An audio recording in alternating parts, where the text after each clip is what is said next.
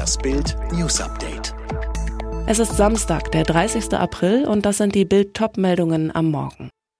Schock, Starre, Knast. So erlebte der Bildreporter Boris Becker bei der Urteilsverkündung. Becker-Tochter verspricht, ich werde ihn besuchen, wann immer ich kann.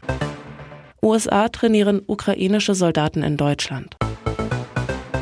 Wenn der 7. Juli 1985 ein früher Höhepunkt in der Geschichte von Boris Becker ist, dann ist der 29. April 2022 der absolute Tiefpunkt im Leben der Tennislegende. Gestern wurde der gebürtige Leimener zu zwei Jahren und sechs Monaten Gefängnis verurteilt. Unser Reporter sitzt genau hinter Boris Becker, hinter dem Glaskasten, in dem der einstige Wimbledon-Held um 16.44 Uhr die volle Härte der britischen Justiz zu spüren bekommt. Sein Kopf ist hochrot angelaufen, sein Blick ist, wie meist in der Verhandlung, starr nach vorne gerichtet. Schock, Starre, Knast. Das Urteil ist gesprochen. Becker beugt sich nach vorne und bindet sich die Schnürsenkel seiner schwarzen Turnschuhe zu, dann steht er auf, greift nach seiner grünen Sporttasche und geht mit schnellem Schritt aus dem Seiteneingang des Glaskastens. Alles zur Gerichtsverhandlung gegen Boris Becker auf Bild.de. Sie hatte gehofft, dass es nicht zu so einem Urteil kommt. Sie hatte sogar noch ans Gericht geschrieben. Jetzt zeigt sich Becker-Tochter Anna Ermakova gegenüber Bild fassungslos. Sie sagt, ich bin wirklich in einem Schock, dass mein Vater zu zwei Jahren und sechs Monaten verurteilt worden ist. Und weiter, ich habe geholfen, so gut ich konnte. Ich habe dem Gericht einen Brief geschrieben, um meine Sorgen um meinen kleinen Halbbruder Amadeus auszudrücken. Er ist doch erst zwölf, wird nun auf eine Vaterfigur verzichten müssen, die ihm in einer schwierigen Phase seiner Entwicklung fehlen wird. Ihrem Papa will Anna auch im Gefängnis beistehen. Ich werde ihn unterstützen und ich werde ihn besuchen, wann immer ich kann. Ich hoffe, das wird dann ein bisschen helfen, die Zeit zu überstehen. Deutschland ist weiterhin zögerlich, wenn es darum geht, Waffen an die Ukraine zu schicken.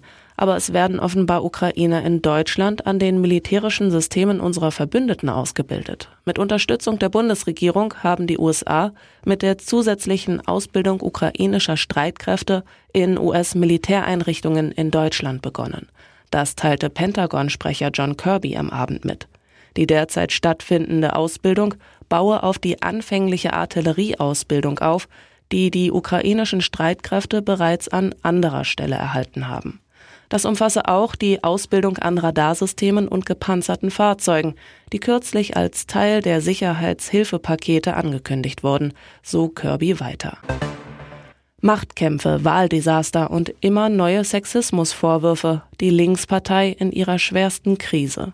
Nach dem Landesverband Hessen werden jetzt auch Sexismusvorwürfe in der Bundestagsfraktion laut. Seitdem ich im Bundestag bin, kenne ich Fälle von männlichen Abgeordneten, die Kolleginnen gegenüber übergriffig geworden sind, so die linken Abgeordnete Martina Renner im RND. Neben Renner beklagten sich auch andere Abgeordnete über Belästigungen und Übergriffe. Andere in der Partei wittern ein Komplott gegen die Partei- und Fraktionsspitze. Hinter den Sexismusvorwürfen steckten auch knallharte persönliche Interessen, so ein einflussreiches linken Mitglied zu Bild. Möglicherweise gehe es darum, weitere Rücktritte zu erzwingen. Vergangene Woche hatte bereits Co-Chefin Susanne Henning-Welso verbittert hingeschmissen. Die umstrittene Co-Chefin Janine Wissler ist weiterhin im Amt. Ich bin zurück. Mit diesen Worten beginnt ein neues Kapitel in der turbulenten Saga über Donald Trump und Social Media. Der Ex-Präsident, der nach dem Sturm seiner Anhänger aufs Kapitol von Twitter verbannt worden war, setzte jetzt sein erstes direktes Posting seit Januar 2021 ab. Trumps Comeback passierte auf seinem eigenen Startup Truth Social. Und das inmitten der Debatte, ob Twitters künftiger Boss Elon Musk den Republikaner auf das einflussreichste Diskussionsforum der Welt zurückkehren lässt. I'm back, Hashtag Kofefe, postete Trump.